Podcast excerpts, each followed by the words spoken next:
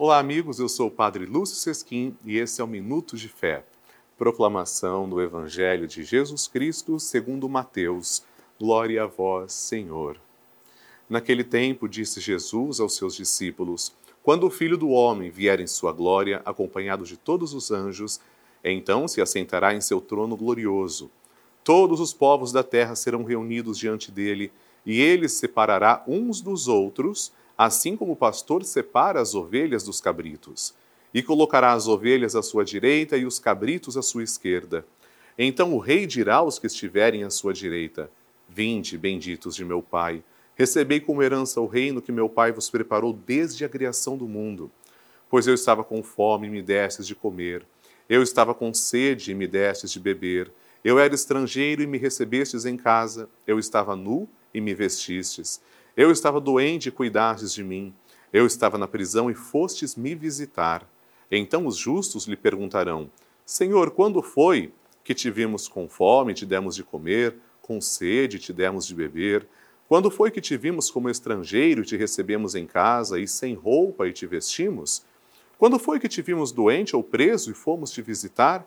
Então o rei lhes responderá: Em verdade eu vos digo que, Todas as vezes que fizestes isso a um dos menores de meus irmãos, foi a mim que o fizestes. Depois o rei dirá aos que estiverem à sua esquerda: Afastai-vos de mim, malditos.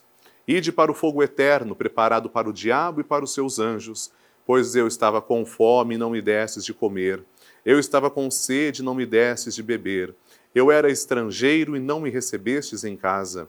Eu estava nu e não me vestistes. Eu estava doente na prisão e não fostes me visitar.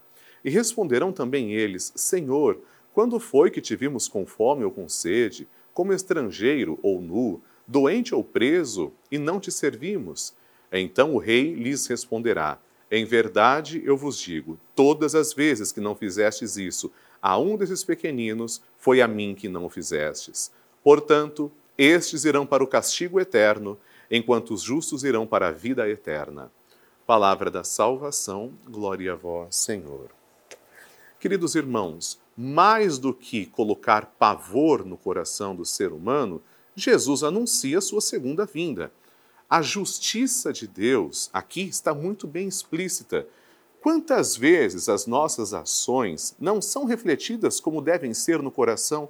Se eu estou negando um copo d'água para uma pessoa, por exemplo, pobre, alguém que está com sede, eu estou negando não é só para ele, eu estou negando para Jesus. Quando o ser humano nega um prato de comida, quando o ser humano nega ajuda para a saúde física, mental, espiritual, todas essas negativas são para o próprio Cristo, porque Jesus está presente na pessoa do próximo. Não há como separar o Cristo glorioso, vencedor da morte, daquele que caminha conosco ainda em direção à terra prometida. Neste tempo quaresmal, temos que pensar ainda mais nos nossos gestos de caridade, nas obras de misericórdia. Lembre-se, o bem que você faz a um irmão já deve lhe recompensar, mas recompensará ainda mais quando você se lembrar que, além de ajudar o seu irmão, está ajudando o próprio Cristo. Amém.